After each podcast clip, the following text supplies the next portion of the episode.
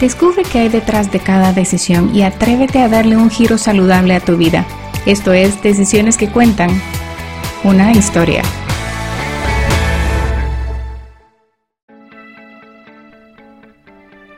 Hola amigos, ¿cómo están? ¿Cómo se han sentido últimamente? Soy Sharon Falconer, su anfitriona en este podcast de salud, bienestar y crecimiento personal llamado Decisiones que Cuentan. Hace unas semanas asistí a un congreso de medicina integrativa que hubo acá en Guatemala, en donde participaron muchos profesionales de la salud, tanto locales como internacionales. Fue increíble aprender y conocer sobre cambios que países como Perú, México, inclusive Nicaragua han logrado en relación a la salud social y de esta manera han podido reducir los niveles de personas enfermas a través de cambios de estilo de vida. Y con esto han visto un incremento en el ahorro de insumos, medicinas y sobre todo tratamientos de enfermedades crónicas. Y es que el concepto de la medicina integrativa es englobar la medicina convencional y la medicina natural para poner a disposición del paciente todos los instrumentos posibles para su curación.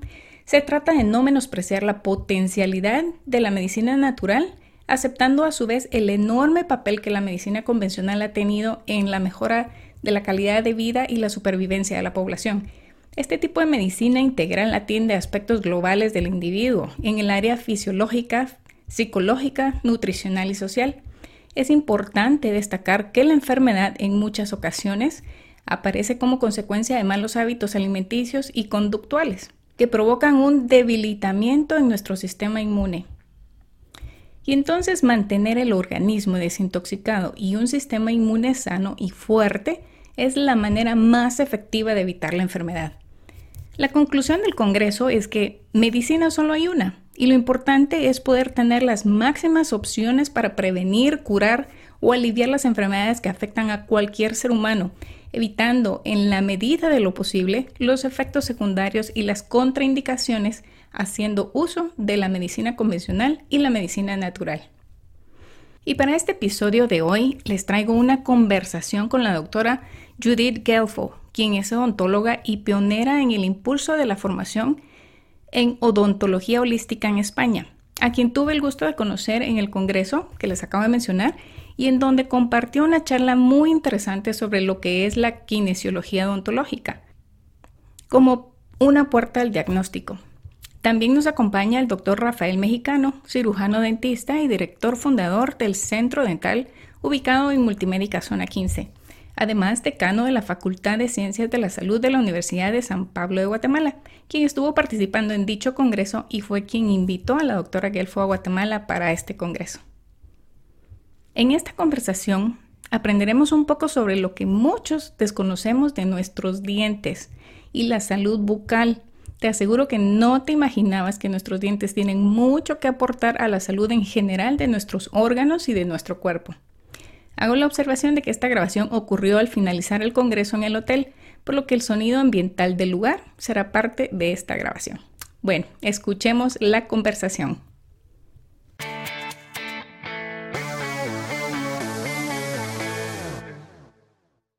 Judith, qué gusto tenerte por acá en Guatemala. Quisiera que nos contaras de dónde eres originaria, dónde estás viviendo y cómo es la odontología holística y la diferencia entre la holística y la convencional, por favor. Muchas gracias, mucho gusto, es un placer estar aquí en Guatemala. Yo soy argentina y estoy radicada en Madrid, España, desde hace ya casi 30 años. Eh, soy odontóloga en formación y la reconversión hacia la odontología holística es en base a la concepción de que el ser humano es un todo. holística viene de la palabra griega holos y significa justamente todo. Entonces hemos ido incorporando durante los años de trayectoria odontológica y profesional eh, las llamadas eh, medicinas alternativas o complementarias a nuestra práctica dental. Excelente. ¿Y cuál entonces es em, básicamente la diferencia entre la odontología holística y la convencional. Eh, la odontología holística mm, eh, preconiza sobre todo la prevención y el respeto al proceso del paciente. Hablamos de proceso, no de enfermedad en directo. Un proceso supone una trayectoria en la cual partes de un punto de salud y te vas acercando hacia un lado de desequilibrio, que puedes cortarlo o interrumpirlo en cualquier momento. Entonces, si intervienes a lo largo del proceso en sus distintas etapas, puedes revertir hacia un estado de salud. Respetamos mucho todo lo que es la biología, hacemos cuidado de lo que es el uso de materiales, no utilizamos empastes de amalgama, que son las obturaciones oscuras que contienen mercurio, eh, intentamos minimizar el uso de químicos, de antibióticos solamente cuando son necesarios, favorecemos la prevención a nivel periodontal con técnicas de cepillado, utilización de emplastes de arcilla, eh, plantas locales, enjuagues con aloe vera, aceite de coco, todas soluciones que requieren una mayor responsabilidad del dueño de la boca, o sea, del paciente. Claro, me encantó todo este concepto porque básicamente es lo que necesitamos, utilizar medios y cosas naturales que nuestro cuerpo asimile. Y hablando de los rellenos metálicos y amalgamas, eh, eso es algo que se usó y yo creo que algunas personas odontólogos lo usan todavía en la actual fecha entonces me gustaría que nos contara un poco de qué básicamente es el relleno metálico y cuál es el metal que predomina en este tipo de rellenos. La, amalgama de plata contiene un 70% de plata, otra cantidad de metales menores y el proceso de amalgamación se realiza con mercurio. El mercurio está reconocido como un tóxico mayor y eh, junto con el cadmio son de las sustancias más peligrosas para la exposición humana. Entonces la tendencia es a dejar de utilizar mercurio. De hecho hay muchos países donde se han retirado desde los faros de los coches por contener mercurio, eh, los tensiómetros, los termómetros y eh, algunas vacunas a las cuales se les colocaba tintura de mercurio, el famoso timerosal, pues se han retirado del mercado por tóxicas. Lamentablemente los dentistas hemos seguido colocando amalgamas impunemente y el problema es eh, también la remoción de las amalgamas, o sea, la retirada de las amalgamas en boca que se deben de hacer siguiendo un determinado protocolo, porque si las retiramos sin cuidado, aislando perfectamente el diente, evitando que el paciente respire las partículas de mercurio y las trague y haciendo cuidado también de las personas que están en el momento de la extracción de la amalgama, es decir, el odontólogo que tiene que tener conciencia de ello, las auxiliares dentales que contribuyan para no intoxicarse de mercurio, pues estaríamos haciendo un daño mayor a la salud, porque la quitamos de la boca, la persona se las tragaría y las llevaría puestas a nivel de o pulmón o de su sistema digestivo. Claro, qué increíble esta información. Y entonces, sabiendo ya que el mercurio es tóxico, ¿qué efecto podría ocasionar una intoxicación de metales y cómo, cómo reconocer que tenemos ya cierta intoxicación de metales en nuestro cuerpo? La intoxicación de mercurio tiene sintomatología muy amplia, puede provocar a nivel de la boca ciertas lesiones en superficie, irritaciones, eh, fenómenos de galvanismo, hay corrosión, hay oxidación a nivel del diente, a nivel general puede provocar daños neurológicos, puede predisponer a la persona a un proceso de disbiosis a nivel intestinal, porque el mercurio es muy buen antiséptico, por eso se utilizó durante mucho tiempo como la mercromina ¿no? La solución mercurocroma. Entonces, al ser muy buen antiséptico, si se va tragando de a poquito, altera nuestra flora bacteriana intestinal y puede predisponer el terreno a la aparición de candidiasis también. Puede provocar disfunción a nivel de tiroides porque se acumula en las glándulas y sobre todo todo lo que es tejido graso. Y allí el cerebro, que es un 90% de tejido graso, pues tiene eh, predisposición. Entonces, es muy importante hacer el diagnóstico. No, mm, el hecho de tener amalgamas no significa necesariamente que uno esté intoxicado, pero hay que hacer el diagnóstico. Se hace normalmente un análisis de cabello, eso se llama metalograma capilar, se contrasta con los niveles de metales pesados en sangre y también con el nivel de excreción en orina. Excelente, y eso viene a mi próxima pregunta, precisamente cuál es el examen específico, el de cabello dice. El, el de cabello se puede observar lo que se haya metabolizado de eh, mercurio u otros metales pesados. En el de sangre se valora lo que está circulando. A veces hay un proceso de metabolización muy elevado y en sangre no encontramos gran cantidad de mercurio circulante. Y en orina se valora lo que se excreta. A veces se tiene el mercurio captado a nivel del tejido graso y no hay excreción del mismo, por lo cual pues podemos estar frente a un proceso más severo de intoxicación. Y para el examen de sangre o de orina se pide específicamente algo dosaje de mercurio y de otros metales pesados en sangre y dosaje de eliminación de orina. En orina a veces hay que hacer lo que se llama el test de provocación y esos son los médicos especialistas en toxicología quienes recomendarán al paciente y le darán las indicaciones precisas. Genial, excelente. ¿Cuál sería entonces la alternativa u opciones disponibles en lugar de los rellenos metálicos? Una vez retirado en buenas condiciones de aislamiento el, el relleno de amalgama, depende el grado de destrucción del diente, se puede colocar una obturación definitiva o una obturación provisional si hubiera mucha oxidación, mucha pigmentación en el diente y si está destruida pues más de la mitad del diente, normalmente lo que se recomienda es colocar una incrustación, que es como una obturación más grande que se hace en laboratorio, en un bloque sólido que le da mayor resistencia al, diente.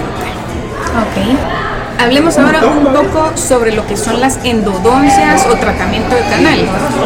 Y nos podría explicar un poquito qué es esto y por qué es que llega a ser necesario este procedimiento. Eh, las endodoncias, eh, bueno, endo significa dentro, donto diente, es un tratamiento que se hace dentro del diente, en el que normalmente se trata el espacio de que ha ocupado la pulpa dental, comúnmente llamado nervio. A veces decimos tratar el espacio porque el nervio puede haberse muerto por un traumatismo o por una infección y entonces lo que estamos tratando es el espacio. Otras veces se hace necesario tratar el nervio del diente o la pulpa dental cuando por ejemplo hay dolor por presencia de una caries o por un desgaste que se haya efectuado sin el cuidado correcto para hacer una corona o una funda en el diente. Eh, las endodoncias normalmente no son plato de buen gusto en biología porque es dejar un diente muerto en un organismo vivo.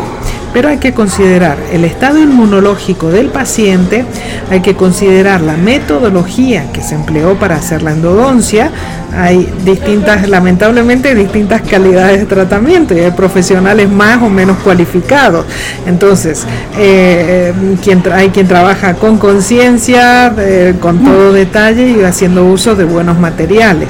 Entonces, eh, no hay que demonizarlas, pero hay que ver en qué paciente se realizan. Si es paciente que tiene su sistema inmunológico con riesgo, tiene alguna enfermedad degenerativa o alguna enfermedad de autoagresión, pues se recomiendan evitar los, las endodoncias. ¿vale? Ya. Eh, se ha oído últimamente el término de endodoncia preventiva. Sí. ¿Es recomendable?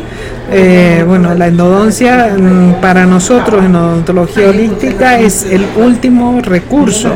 La endodoncia es el fracaso justamente a una prevención en el cuidado del diente.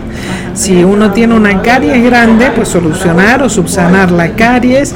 Hay distintos materiales de obturación a nivel provisional que favorecen la remineralización de ese nervio. Y luego, si uno va a colocar una corona o una funda, eh, instrumentar o hacer las maniobras de desgaste del diente con el mayor mimo y mayor cuidado para evitar eh, irritar el nervio y no necesitar una endodoncia. La endodoncia para mí no es preventiva. No, pues no, no tiene sentido. es, una incoherencia. Y lamentablemente eh, hace tal vez unos 3, 4 años, antes de que yo empezara a tener un poquito más de curiosidad sobre estas cosas, me fui a hacer el chequeo y limpieza normal que me hago anualmente y resulta que me dice la, la doctora que me estaba atendiendo que había que hacer una endodoncia preventiva porque la radiografía mostraba una sombra que estaba muy cerca del nervio y que entonces para prevenir que fuera doloroso y no sé qué otra cosa, entonces que mejor era hacerlo una vez. Yo no muy quería porque no me gusta eh, cosas que son así como muy agresivas. Entonces dije, no me duele, no siento síntomas, mejor sí. sí, pero la insistencia y la insistencia dije, bueno, dele, pues si realmente eso va a ser un beneficio para mí, bueno, entonces dele. ¿Qué pasa entonces cuando uno ya tiene un, un tratamiento de este tipo hecho? ¿Es mejor dejarlo así o es mejor quitar el diente y reponerlo? Porque básicamente es un diente muerto el que uno tiene ahí, lo que estoy escuchando. Depende el estado de salud, nuevamente. Si el estado de salud y el sistema inmunológico está bien, radiográficamente no se observan cambios y no hay síntomas, en principio eso se puede controlar sabiendo que ahí hay eh, proteínas en descomposición y un diente que está muerto hay formas de eh, neutralizar, entre comillas, por decirlo así, eh, ese problema, que es, por ejemplo, a través del uso de aceites esenciales que tienen una altísima penetración a nivel de encía y hueso, la utilización de ozono también, eh, eso pues mm, permite en cierta manera mantener esa zona más limpia de gérmenes y bacterias. En algunos casos sí se hace necesaria la extracción, por ejemplo, ante un cáncer o una enfermedad degenerativa, pues no se arriesga, se hace la extracción de la pieza y se deja el, hueso bien limpio, quitando bien el ligamento periodontal y con margen de seguridad y se espera a reponer el diente con un implante, no se debe de poner inmediatamente, en algunos casos ni siquiera es recomendable colocar un implante frente a enfermedades degenerativas porque es un cuerpo extraño. Hay otras formas de reponer dientes porque eso sí es necesario para mantener el equilibrio oclusal el equilibrio de la mordida. ¿Qué materiales son los recomendables para este tipo de implantes? Eh, bueno, nosotros preconizamos la, eh, la, utilización de la circonia. Eso está bien, Me imagino que no debe ser económico. Eh, son un poco más costosos que los implantes de titanio. O sea, para todo esto mejor prevenir, eso es lo que se dedica a la odontología holística, prevenir para no llegar a recurrir en este tipo de, costos. Bueno, estaba hablando acerca de eh, las inflamaciones y microbios que pueden existir ya cuando uno ha tenido un procedimiento o está en proceso de tener un procedimiento eh, de este tipo. Eh, qué patologías bacterianas son las que se podrían presentar y cuáles son los riesgos de estas patologías en el resto del organismo, del cuerpo. La boca es un caldo de cultivo de bacterias, la saliva es un mar de bacterias. Si el ecosistema está equilibrado, convivimos en salud con esas bacterias, ¿no? De hecho, pues tenemos cuatro veces más bacterias que células. Un adulto de 70 años tiene más o menos entre 4 kilos y medio y 5 kilos de bacterias. O sea que somos portadores de toda una tribu de, bichos. Eh, el problema es cuando eh, aparece flora patológica. Eso puede ser debido a un proceso de enfermedad periodontal. El proceso de enfermedad periodontal puede estar asociado, por ejemplo, a un aumento de azúcar, no solamente el que se consuma a nivel externo, sino la propia por una diabetes o bien por un estreñimiento que se altere la flora bacteriana digestiva y haya mayor crecimiento bacteriano en boca o la presencia de plurimetalismo, varios metales o varios eh, materiales dentales que eh, alteren el ecosistema saludable bucal. También hay ciertos medicamentos que alteran la eh, composición y la fabricación de saliva. Entonces, cuando tenemos una flora patógena o un proceso o una infección en la boca, dependiendo de donde sea, se puede provocar desde una, un problema a nivel del corazón, un problema a nivel de articulaciones o hasta una meningitis. Normalmente las bacterias viajan por vía sanguínea y anidan allí donde encuentren tejidos u órganos o sistemas que estén inflamados, que estén en acidez. Claro, increíble. Y a veces uno no tiene la menor idea de que de repente algún problema respiratorio, algún problema de algún órgano puede estar relacionado con un problema dental. Claro, por eso es muy importante acudir a las visitas preventivas. O sea, no es solamente que uno se sienta bien, sino acudir a las visitas preventivas Lamentablemente hay que hacer radiografías, a veces en esos casos se hacen con toda la protección, pero es que las radiografías son los ojos mm, del dentista en la parte del hueso y para controlar, por ejemplo, endodoncias o ajustes de coronas o caries que pudieran presentarse por debajo del nivel de encía. Claro. Y cuando tenemos entonces ya un tratamiento canal y de repente em, se empieza el hueso a comprometer porque tiene un elemento muerto y, y, ya no hay forma de que sepamos, pero obviamente está ahí la putrefacción, pero no lo sabemos. Sí. ¿Este tipo de bacterias podrían ser transmitidas a través de la saliva a otra persona o, cómo es eso? Si son internas en la parte del hueso correspondiente a una infección del diente, normalmente no hay contagio por vía salival, pero sí es muy importante subsanarlo, porque eso sí puede comprometer aún la más la saliva. Claro. Eh, ¿Cuáles serían entonces las recomendaciones para evitar una endodoncia? Por ejemplo, en mi caso que yo tuve que, me hicieron la radiografía y dijeron, ay mire, es muy probable que dentro de poco ya lo necesite, entonces hagamos la prevención. Si no hubiera yo recurrido a la endodoncia en ese momento, ¿qué hubiera sido lo que hubiera tenido que hacer como para revertir el crecimiento de, esa sombra que es. Lo primero es un diagnóstico correcto, o sea, decir hay que hacer esto, hay que hacer esto otro, sin ver en directo cuál es la situación. Y el estado del cliente, perdón, está bien, eh, si ver en directo cómo es la, el estado del diente es difícil. Entonces, eh, se puede valorar en algunos casos el colocar obturaciones provisionales remineralizantes pero repito, o sea, ahí es... Eh, Hay que ver casos específicos claro, y claro. Hablemos sobre el flúor. ¿Qué es y, es recomendable usarlo? Eh, el flúor, eh, primero hay que ver el contexto histórico en el cual se introdujo el flúor, en qué época, y en eso hay información amplísima en, internet, ¿no? Entonces, el flúor es verdad que eh, favorece un endurecimiento superficial del esmalte y a nivel tópico local sobre el esmalte tiene una acción extraordinaria, pero el problema es que no podemos medir el grado de absorción que una persona tenga mediante los baños de flúor o mediante el cepillado de flúor o un niño lo que se pueda tragar de la pasta florada. Eh, el problema de la, introducción del flúor fue para compensar una incoherencia en recomendaciones de nutrición y de alimentación.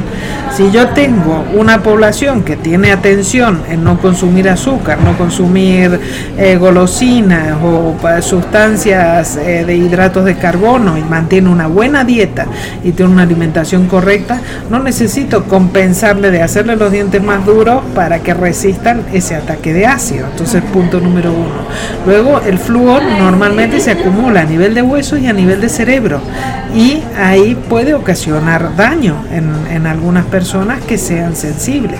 Entonces por eso la tendencia es a dejarlo de usar porque no se sabe medir cuál es el grado de asimilación particular de cada uno, sobre todo los niños. Ya, y está, em, ¿es entonces recomendable que se sigan utilizando las pastas dentales con flúor?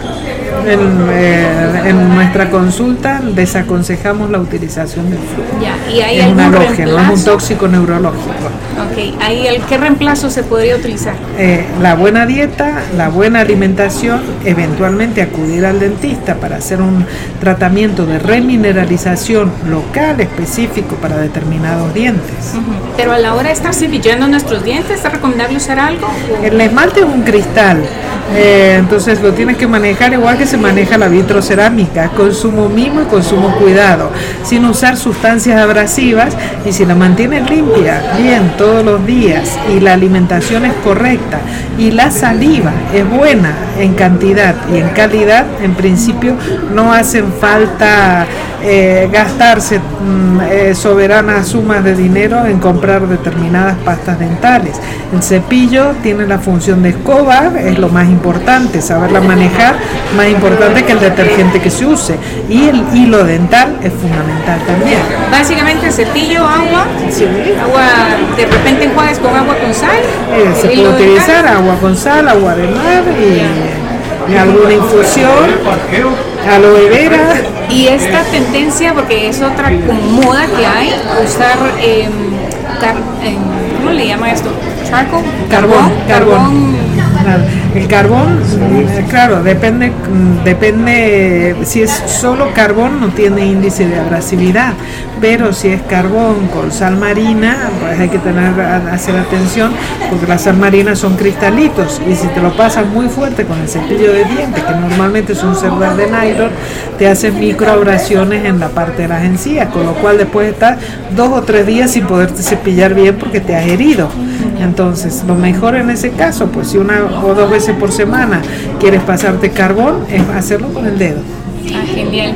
Muchas gracias por todas las recomendaciones y por contestar a estas preguntas que de repente muchas veces hemos tenido alguna duda, pero decimos, bueno, todo el mundo usa dentífrico, todo el mundo es lo más normal, sigamos usando y no sabíamos cuáles eran los efectos secundarios de usar flúor y de usar otros sobre todo con las pastas dentales, lo que hay que tener atención es con el lauril sulfato de sodio, que eso lo tienen el 99% de las pastas dentales y es un agente cancerígeno comprobado. Ya no es solamente que no contenga flúor, sino que no contenga lauril sulfato, que es el agente espumógeno. Y ese producto, ese ingrediente creo que también está en los shampoos. En los shampoos y en la cosmética en general, es agente espumógeno. Es esto que uno dice, bueno, este, este gel no es bueno, no hace espuma parece que es la espuma la que nos limpia. No, hay que tener mucho cuidado con esa sustancia. Ah, qué increíble por ese detalle. Eh, Judith, ¿alguna otra recomendación, algún otro dato puntual que sea importante que no hayamos tocado en esta conversación? El sol blanquea los dientes, así que hay que reírse mucho con los amigos, divertirse mucho y ser feliz. En la naturaleza. Excelente, muchas gracias Judith. Y tenemos con nosotros también al doctor Rafael Mexicano. Él es guatemalteco y él sí se encuentra en Guatemala, entonces podemos aprovechar de su especialidad para poder acudir a tener una odontología holística. Muchas gracias por la entrevista. Eh, pues eh, yo soy cirujano dentista, graduado de la Universidad de San Carlos de Guatemala y soy especialista en prótesis oral y tengo una maestría en odontología restaurativa. Eh, yo desde que me gradué de dentista, yo mi tesis de graduación fue floración del agua potable en la ciudad de Tecolután. Ese fue mi estudio de tesis, entonces conocí, hice una, una, investigación bibliográfica acerca del flúor y eh, a través de esa investigación conozco bastante de lo que es el flúor pero en esa época se utilizaba el fútbol como preventivo de la caries dental. ¿verdad? En Grand Rapids, Michigan fue donde se, donde se hicieron las primeras observaciones de que esa población no tenía caries. Se analizó por qué no, por qué no tenía caries y el resultado fue que, de esa investigación fue que era porque el agua eh, natural ahí tenía un alto contenido de flúor. En las poblaciones donde hay alto contenido de flúor, lo que sucede es que eh, el, esmalte se sobremineraliza y, y, y, hay una anomalía en la formación del esmalte, ¿verdad? Son dientes que se observan negros, oscuros, cafés, ¿verdad? Como, color cobrizo en algunas... Eh, aquí en, Guatemala tenemos áreas endémicas de, de, fluorosis. Digamos, la más, la que yo mejor conozco es el área de, la, de Quebradas, el municipio de Izabal, en donde ahí el agua contiene flúor, ¿verdad? Eh, pero eh, creo que en todo esto que estamos platicando, lo que realmente es importante es el control de la dieta. Mire, en el momento actual que estamos viviendo, digamos, estamos, estamos en, una, en una sociedad consumista, mercantilista, ¿verdad? En donde si usted el día de hoy usted va eh, a una, observa cómo la gente almuerza, usted se va a dar cuenta que la gente almuerza con una Coca-Cola y una bolsa de Tortrix, ¿verdad? Sí. ¿verdad? Lo más rápido y lo más fácil. Eh, sí, pero una, un vaso de Coca-Cola tiene 7 cucharadas de azúcar, ¿verdad? Eh, para, empezar. Y, el, tortrix, el Tortrix es una comida de chatarra, ¿verdad? Y he visto yo que hasta se compra una tortilla y a la, y a la tortilla le ponen en medio una bolsa de Tortrix, ¿verdad? tortilla de la Tortrix. ¿verdad? Tortilla de la Tortrix, ¿verdad? Entonces, ese, ese, ese es muy importante, ¿verdad? Toda la parte esta nutricional. Entonces, nuestro, digamos, nuestra, nuestra, nuestra raza, De, que prevalece en el país, que es la dominante es la raza indígena, ¿verdad? Los mayas, los descendientes mayas. Entonces, esta, esta, esta, esta raza no estaba acostumbrada a comer azúcar, ¿verdad? Todo el azúcar que comía era probablemente eh, eran, eran, era miel de abejas. Entonces viene la revolución industrial en el, siglo XIX, hace que eh, se empiece a consumir eh, azúcar por toda la población, porque antes de eso, en el descubrimiento de América, digamos, Guatemala es interesante porque Guatemala hizo, Carlos V hizo famosos los vinos de Guatemala. Aquí la gente piensa que, que producíamos vinos, no, aquí lo que producíamos era, era licores eh, fermentados con frutas tropicales. Y Carlos V eh, tenía gota, entonces él no podía tomar vino. Entonces le llevaron vinos de Guatemala, en donde, donde, Carlos V, en lugar de tomarse una, una copa de vino de, uva, se tomaba una copa de licor. Eh, como, como, digamos este San Chomo, San Jerónimo, que todavía se toma en Baja Verapaz, porque el ingenio más grande de azúcar que había durante la colonia en América era aquí en Guatemala. En, el, Valle de San Jerónimo se producían 400 caballerías de caña de azúcar. Entonces, pero el azúcar en ese momento Guatemala la exportaba a España como panela, ¿verdad? Y se consumía como panela. Pero con la revolución industrial, entonces empieza todo el fenómeno este de la producción de azúcar, eh, ya desde un punto de vista industrial, el azúcar se vuelve barata, es un gran energético, entonces la población empieza a consumir azúcar y no tenemos las defensas para ese azúcar. En primer lugar, la higiene es mala, la gente es muy pobre, no tiene educación en ese sentido, no se lava bien los dientes y tenemos una pandemia de caries dental. Por otro lado, la misma utilización del azúcar ha hecho que en nuestro país ya sobrepasamos el 10% de la población adulta tiene diabetes. ¿verdad? Entonces, entonces aquí es un sentido de la educación de la, de la población. El mejor médico no es el que más, el que más medicamentos receta, es el que más educación hace. Entonces tenemos que tener una, digamos, una fase, una, una gran promoción educativa en este sentido, disminuir, el uso de azúcares. ¿verdad? Si disminuimos el uso de azúcares vamos a tener menos caries dental, vamos a tener menor cantidad de población con diabetes, vamos a tener la población un poco más sana. ¿verdad? Entonces es bien importante eh, eh, conocer, ¿verdad? Eh, la causa-beneficio. De, todo esto. Usted preguntaba, digamos, sobre las pastas de dientes. Bueno, las pastas de dientes, ¿cuál sería la mejor pasta de dientes? La que usaban las viejitas, ¿verdad? Ceniza del pollo, ¿verdad? Y, lavarse los dientes, ¿verdad? Y, con eso eh, el efecto de barrido el cepillo es suficiente. Pero nosotros queremos tener una boca fresca, etcétera, etcétera. Entonces le ponen, eh, le ponen colorantes, le ponen eh, eh, pues, sí, sabores, ¿verdad? Olores para mejorar el aliento de las personas y todo esto hace una contaminación química en nuestros cuerpos. Cuando yo me formo como dentista, yo siempre he sido una persona muy observadora y me ha gustado preguntar, ver. En 1976 fui a un congreso. En ese congreso fue en Florida y en, Miami Beach era, en el, centro de conversiones de Miami Beach, era el Congreso de Nación Dental Americana, y había una gran cola de dentistas, y donde hay cola siempre están regalando algo, ¿verdad? Entonces, ya ver que había en la cola, y me di cuenta que lo que estaban haciendo era sacando sangre. Y, entonces pregunté y todos me dijeron que estaban haciendo un estudio para ver la contaminación de mercurio en sangre. Entonces dije, hice mi cola y me saqué sangre. A los el par de meses me vino una, un resultado donde yo estaba contaminado con mercurio. Y yo me vanagloriaba en ese momento de hacer las amalgamas más lindas que se podían hacer en Guatemala. De verdad yo tenía una... Yo nací con una gran habilidad manual, ese es un don que Dios me dio. Entonces yo podía manipular la amalgama y hacer eh, casi coronas de amalgama y que quedaran preciosas. Todavía hoy, el día de hoy, puedo ver pacientes míos que traté en 1974, 77, 80, que tienen amalgamas que están en buen funcionamiento pero la doctora mencionó, digamos, el, amalgama. La amalgama es un material absolutamente tóxico. Es estaño, cobre, zinc y plata, mezclado con mercurio, ¿verdad? Entonces, los, los, cuatro elementos son citotóxicos. Son citotóxicos, matan bacterias, quiere decir eso. Entonces, la amalgama tiene un efecto preventivo. Digamos, si usted tiene una amalgama, no va a tener una gran caries alrededor de la amalgama de lo que usted preguntaba, que le vieron que estaba el relleno muy cerca del nervio, ¿verdad? Eso es una total tontera, ¿verdad? Ahí qué debería haber hecho el dentista, remover la restauración ¿verdad? Y después de remover la restauración, si tenía duda, poner una restauración temporal y posteriormente a la semana o a las dos semanas hacer una restauración de un material que sea biocompatible. Una resina podría ser, ¿verdad? Y las resinas hay muchos tipos de resinas, ¿verdad?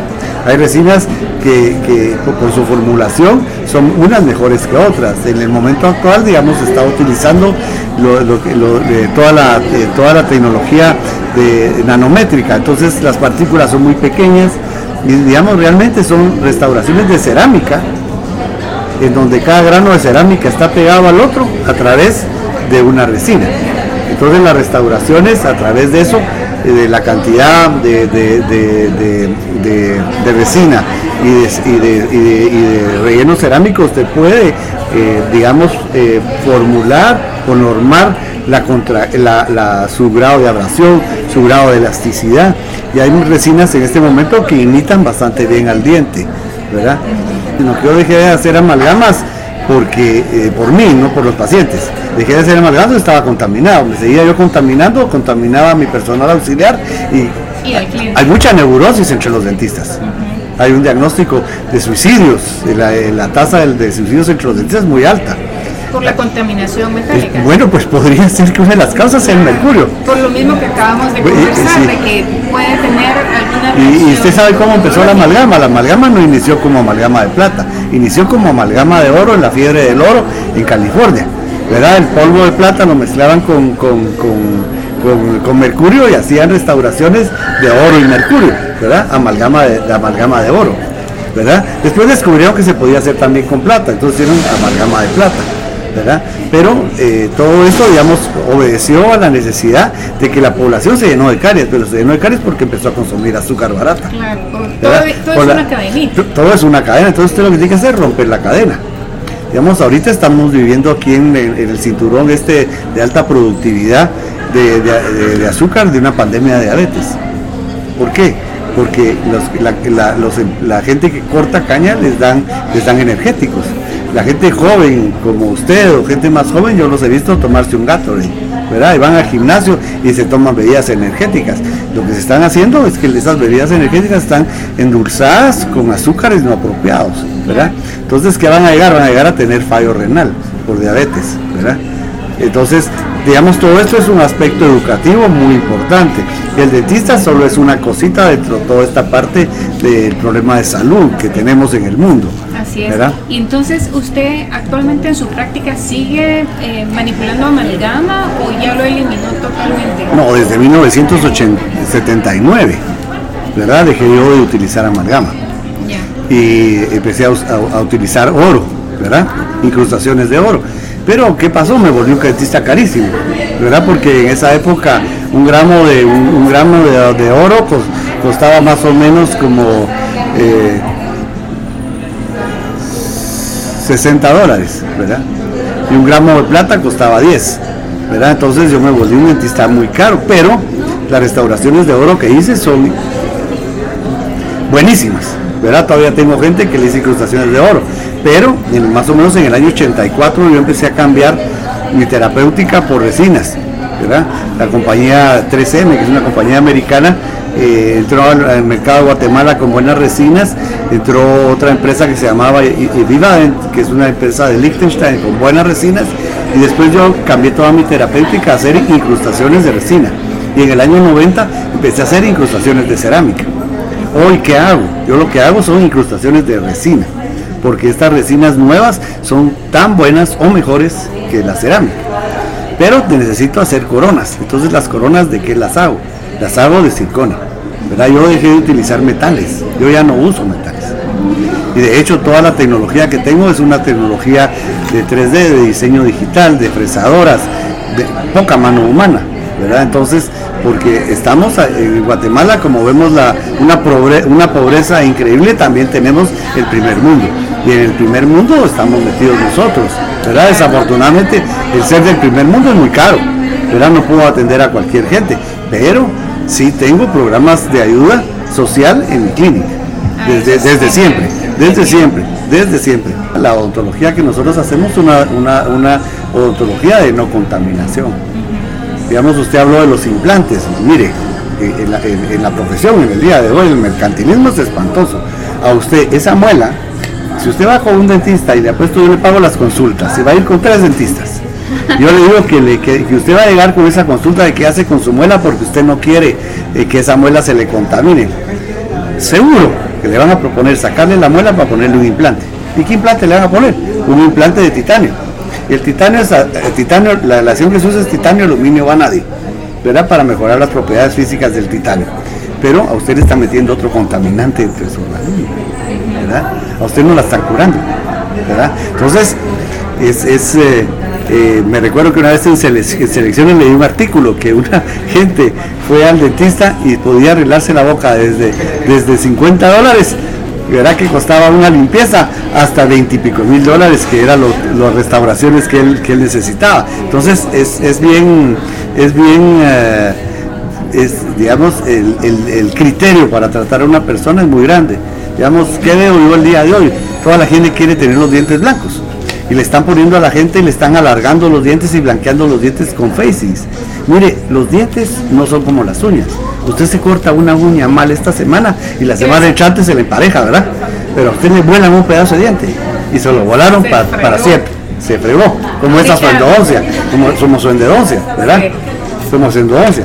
Ahorita que tocó el tema del blanqueado de dientes, ¿qué tan recomendable es hacer? Mire, yo lo, yo lo, yo lo, yo lo hago, se usa peróxido de carbamida oxigenada y se protege la encía, ¿verdad? Pero eh, hay muchos estudios en eso, ¿verdad? Algunos dicen que se son productos carcinogénicos, ¿verdad?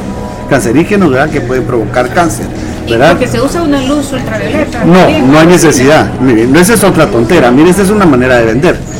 ¿Verdad? Usted le pone la luz, la luz no sirve de nada, la luz es solo el show, una cosa física que usted va a ver, ¿verdad? Y le dicen que es láser, tampoco es láser, es una luz eh, de un, del espectro de luz azul, ¿verdad? Eh, mire, eh, yo a veces estas pláticas como la que tengo el día de hoy, a veces caigo mal, pero caigo mal no con los pacientes, sino que con los dentistas, ¿verdad? Porque a veces les destruye el negocio, Pero, pero, pero, pero uno debe educar, educar, ¿verdad? Para mí usted es una oportunidad una oportunidad que me dé a conocer dentro de su círculo de influencia que ni sabe que existe Rafael Mexicano, ¿verdad? Porque yo creo que soy muy famoso, pero la gente no sabe ni quién soy, ¿verdad? Y hay gente que nunca me ha visto, pero habla de mí, ¿verdad? Y, soy un enigma, ¿verdad? Yo soy como el, como el cadejo, como el sombrerón, ¿verdad? Que soy alguien que está ahí en la en, el imaginario guatemalteco, ¿verdad? Pero no me conocen, no saben qué es lo que hago, ¿verdad? Entonces, eh, eh, hay que darse a conocer y yo le agradezco a usted la entrevista porque me permite darme a conocer con su grupo y con su grupo de influencia. Eh, doctora Judy, ¿qué opinión tiene usted acerca del blanqueamiento de dientes? Uy, eso no me gusta, a mí no me gusta nada, porque tuve la oportunidad de ver los cortes microscópicos de cómo queda el esmalte después de un blanqueamiento y ya se te quita la gana. Estéticamente puede ser un recurso eh, de momento, pero claro, el problema es que queda el esmalte como mucho más poroso, porque el, blanqueamiento lo que hace es quitarte la parte orgánica del, esmalte, la poquita parte orgánica que tiene, entonces las mismas burbujitas entran en el cristal y por un fenómeno de refracción es que el diente se ve más blanco. En realidad no es que se haya blanqueado, sino que es el efecto del, contraste con la luz. Y normalmente un segundo blanqueamiento hay buenos esmaltes que lo aguantan, pero un tercero ya no. Y has dejado un esmalte con, mucho más Vulnerable. ¿Sabe cuál es la mejor pregunta que usted le puede hacer a un dentista? Doctor, ¿y usted ya se blanqueó los dientes? Esa es la, mejor respuesta que le puede hacer, ¿verdad? ¿Y hay algún tratamiento natural para poder reducir el tinte que el diente va eh, obteniendo a través del tiempo, con el uso de café, de té y de comidas que de repente... Me dejas contestar, mire, eso es, eso es totalmente subjetivo, porque lo que para usted es bonito, para mí no. Digamos, para mí eh, los dientes deben de ser una persona de 40, 50 años deben de tener un color que va, que va no blanco, que va al amarillo, ¿verdad? Pero como en Hollywood, en las películas, la gente tiene dientes de inodoro, ¿verdad? Entonces la gente quiere dientes de inodoro, ¿verdad? Y eso no se ve bien, ¿verdad? Eso es solo una moda, ¿verdad? Como alargarse los dientes y ponerse dientes de conejo. Si así no se ve mejor una sonrisa. Una sonrisa es como la como usted, digamos, usted es bonita, pero no solo son sus dientes, son sus ojos, son su expresión, son su amabilidad, la manera, como, la manera como se viste, ¿verdad? Es un la belleza es un conjunto de cosas, ¿verdad? Y usted puede ser horrible, ¿verdad? Pero si es simpática se ve bonita, ¿verdad? Entonces, son conceptos totalmente subjetivos, ¿verdad? Como dice un refrán, hay que ir envejeciendo con gracia. Así es. como doña Bárbara Bush, es el mejor ejemplo. Para mí el mejor ejemplo es la Bárbara Bush. También un buen ejemplo es la Thatcher o la Merkel, ¿verdad? Que, o, la, o la Bachelet, que han envejecido dignamente. dignamente. ¿Algún consejo al respecto? Sí, ahí, ahí tienes que ver la calidad del esmalte. Hay esmaltes que tienden a agrietarse más porque no se ha hecho prevención y ahí están más expuestos a rechinamiento. Entonces, por las grietecitas del esmalte se pigmenta más fácilmente con té, café, tabaco, vino tinto, sustancias que tienen color. Si uno eh, tiene una buena calidad de esmalte, esas manchas superficiales se pueden quitar con alguna pasta que contenga enzimas. Aquí son muy ricos en papaya. La papaya es una fruta muy rica en enzimas. Dejar secar la cáscara de papaya dejar, y la hoja de papaya, pulverizarla, por ejemplo, y luego cepillarse con ese polvo, pues aporta las enzimas necesarias como para, para, eh, quitar esas manchas superficiales. También los aceites ozonizados, también que favorecen la, desaparición de esas manchas superficiales, ¿no? Son manchas orgánicas. Ahorita que tocamos nuevamente el tema de los aceites, quería hacer la pregunta acerca del oil pulling, que, se, que suena mucho también, que está de moda. ¿En qué consiste esto? Bueno, tampoco hay que torturarse enjuagándose con aceite durante horas y horas y horas. Eh, el oil pulling pues da nutrición en parte a las a dientes y encías. Normalmente se hace bueno con distintos tipos de aceites. Hay que tener en consideración las virtudes y la composición de cada uno de esos aceites. Eh, volvemos a insistir, si la calidad y la cantidad de la saliva es correcta, no hace falta torturarse con, con ese tipo de, sustancias. Otra cosa es que querramos hacer una limpieza de linfa, por ejemplo, con aceite de, de girasol. Entonces, masticar el aceite de girasol te permite como drenar y restablecer toda la circulación linfática. El aceite de coco es muy rico en omega 7, entonces te ayuda como a epitelizar y a fortalecer los dientes que desaparezcan placas de sarro espontáneamente, yo no lo he visto, pero bueno, eh, desde luego cuando uno toma conciencia en cuidarse y en cuidar una parte de su boca, es posible que preste más atención en cepillarse, cosa que no había hecho antes. Y por esa razón, pues también se, el efecto mejor. Claro, claro, totalmente. Eh, ¿Qué opinan ambos acerca de lo que es eh, la limpieza cuando ya el sarro está muy acumulado? Siempre el sarro hay que quitarlo. El sarro es un cuerpo extraño que es una trampa aún más de bacterias y daña dientes y daña encías. Entonces el sarro siempre hay que quitarlo. Hacer la limpieza con métodos adecuados, ultrasonido, limpieza manual y cuidando las obturaciones presentes. Y sobre todo luego enseñar a cepillar. A veces quedan espacios, huecos muy grandes entre los dientes cuando se ha quitado ese sarro y la gente se asusta. Pues nada, ese hueco hay que limpiarlo y permitir que la encía regenere y, que se restaure la buena salud. Y, y, hay que tomar algún antibiótico, como dicen cierta gente, que porque de repente se lastimó la encía al momento de hacer la limpieza. Si hay problemas cardíacos, sí, eh, o, algún problema de salud, pero para una limpieza convencional, por lo menos en España, no hay protocolo antibiótico. El protocolo antibiótico se da en pacientes que están implantados, eh, digamos, prótesis caderas, ¿verdad? Eh, pacientes que han tenido cirugía cardíaca.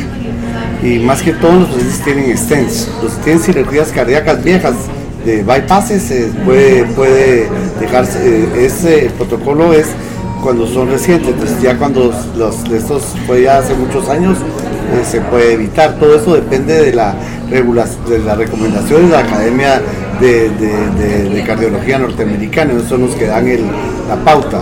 Digamos, han, cambiado, desde que yo soy dentista, ha cambiado esto tal vez unas 10 veces, se puede hacer un enjuague previo con un colutorio a base de aceites esenciales que tienen una acción antiséptica y antibiótica y luego hacer la limpieza. Ay, qué genial eso.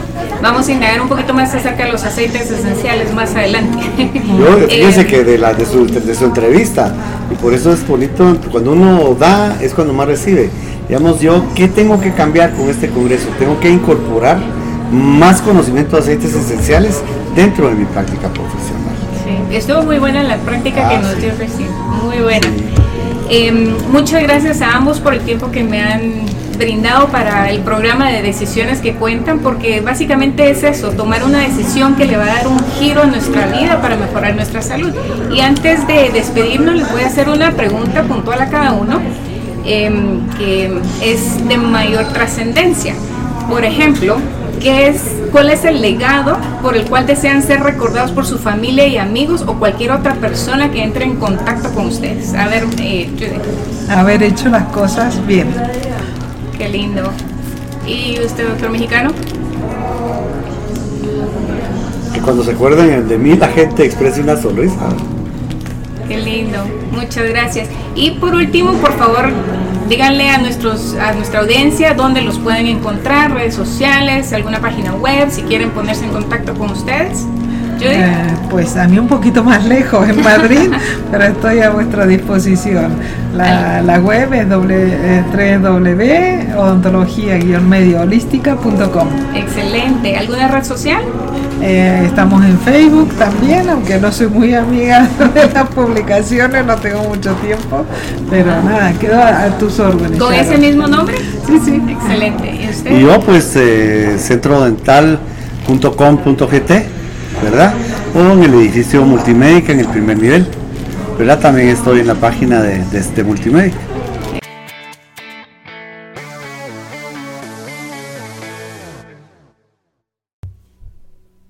¿Qué les pareció este tema? ¿Estaban conscientes de los efectos dañinos de los rellenos de mercurio, las consecuencias de las endodoncias o tratamientos de canal y la toxicidad de los dentífricos? Lo importante es conocer la información y efectos que estos procedimientos y productos provocan para poder tomar decisiones acertadas que beneficien a nuestra salud. Casi nunca nos imaginamos que algunas enfermedades autoinmunes, neurológicas e inflamatorias puedan ser originadas desde nuestra boca. Bueno, ahora viene lo importante. Decisión sin acción no es más que una intención, así que ahora te toca a ti. ¿Qué rutinas estarás implementando en tu cuidado bucal para evitar la contaminación de metales, toxinas químicas, caries endodoncias o tratamientos de canal? Te dejo algunas sugerencias. Estas las mencionaron eh, durante la conversación. Una sería mejorar la dieta reduciendo el consumo de azúcar o dejar de utilizar dentífricos que contengan flúor o lauret sulfato de sodio. Utilizar el hilo dental, incorporar el uso de aceites esenciales, utilizar las cáscaras de papaya secas pulverizadas o los enjuagues de agua con sal o aceite de girasol para ayudar a la circulación linfática. Recuerda que cada cosa que hacemos para mejorar nuestro bienestar, el cuerpo lo agradecerá. La educación sobre prevención de enfermedades y una dieta saludable son las mejores herramientas que tenemos para evitar procedimientos invasivos y costosos que inclusive pueden comprometer nuestra salud. Por favor, comparte esta información con familiares y amigos. Estoy segura de que alguien puede beneficiarse por su contenido. Recuerda que el objetivo de este podcast es educar e informar y no sustituye la consulta o la visita a tu profesional de salud. Más bien es para ayudarte a poder hacer algunas preguntas acertadas que necesites. Me puedes seguir en Twitter, Facebook e Instagram como Decisiones que Cuentan. Recuerda que la decisión más importante es la que estás por hacer en este momento. Es hora de tomar decisiones que cuentan y contar tu historia. Hasta la próxima.